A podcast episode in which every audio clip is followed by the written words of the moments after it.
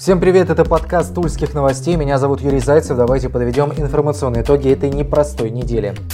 На этой неделе в регионе был снят очередной пакет ограничений. С 13 июля в Тульской области открылись кафе и рестораны. Ранее, напомню, работать могли только летние веранды. Теперь можно посидеть и внутри.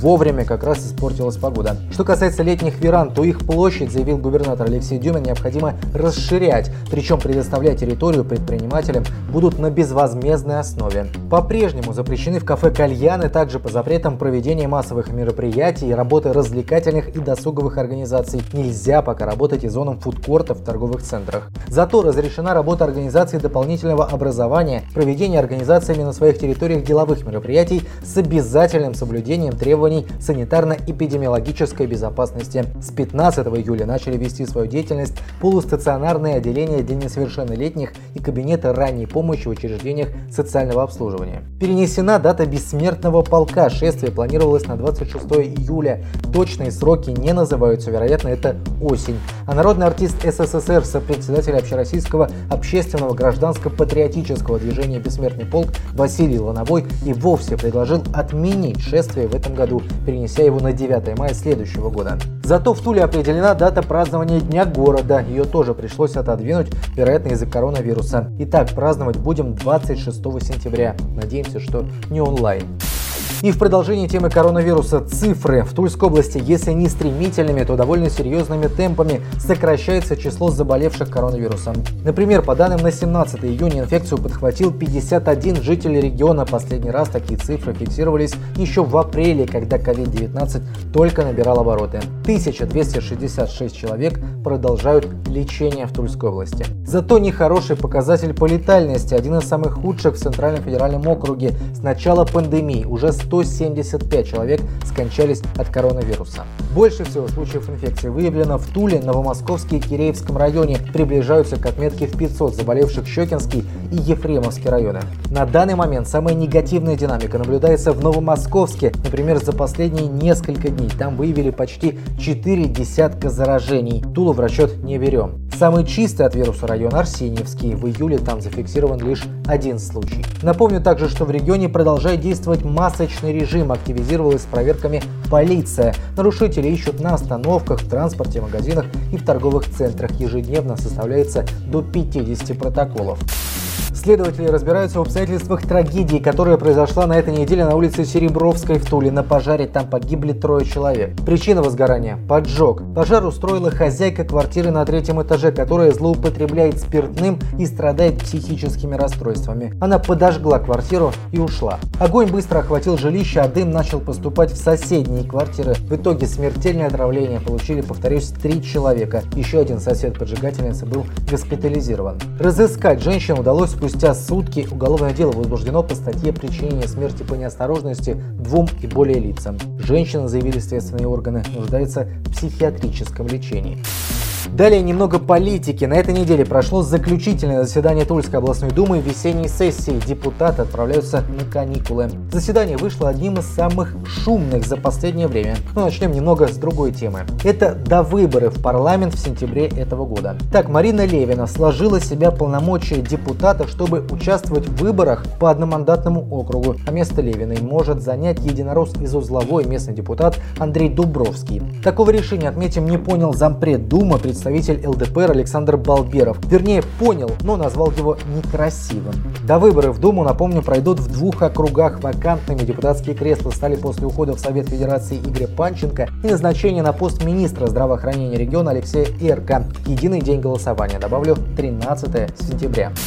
Далее снова о Думе. Депутаты парламента в первом чтении приняли законопроект о внесении изменений в закон Тульской области об административных правонарушениях. Речь идет об установлении нового периода тишины. Так, согласно инициативе, в многоквартирных домах запрещается шуметь с 19 часов вечера до 9 часов утра, а также с 13.00 до 15.00 в будние дни и субботу, воскресенье и праздничные нерабочие дни круглосуточно. По словам «шуметь» подразумевается работа по переустройству и перепланировке, а также иные иные ремонтные работы в многоквартирных домах и нежилых помещениях, не являющихся общим имуществом собственников. Исключение работы, проводимые в течение года со дня ввода дома в эксплуатацию. Автор инициативы все тот же Александр Балберов заявил, что сейчас мы воспитываем поколение, покалеченное перфоратором. Документ, согласно решению депутатов, будет доработан с учетом мнения общественности. Рассмотрят инициативу уже осенью. В настоящее время в Тульской области установлена административная ответственность за нарушение покоя граждан с 22.00 до 7 часов утра.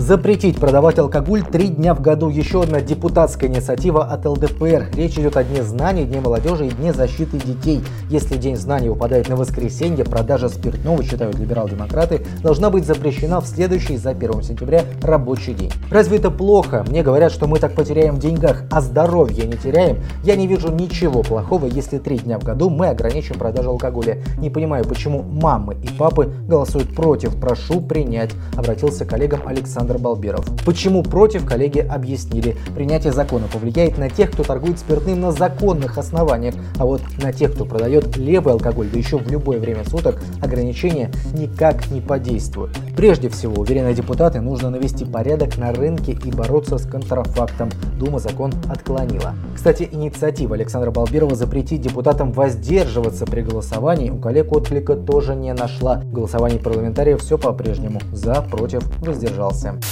В Государственной жилищной инспекции презентовали новый рейтинг управляющих компаний по итогам второго квартала этого года. Из 183 УК 47 находятся в зеленой зоне, 97 в желтой и 39 в красной. Первое место заняла УК ЖСО, более 70 домов в управлении в Туле и поселке Славный. Второе – оружейная Слобода, более 30 домов в Туле. Третье – МУП ГКС из Ефремова, более 200 домов в управлении. Особенностью нового рейтинга стала оценка деятельности УК в период режима повышенной готовности. Критериев было 14 и 5 из них ключевые касались коронавируса. Это, например, качество выполнения заявок от жителей, проведение дезинфекции и уровень взаимодействия с органами надзора. Лидеры рейтинга УК могут получить гранты. Для первого места это 400 тысяч рублей, для второго 250, а для третьего 150 тысяч рублей. Деньги можно потратить на улучшение материально-технической базы и покупку оборудования. Что касается аутсайдеров рейтинга, то тройка с конца это Базис из Заокского района, ОМД из Тулы и УКС города Тулы.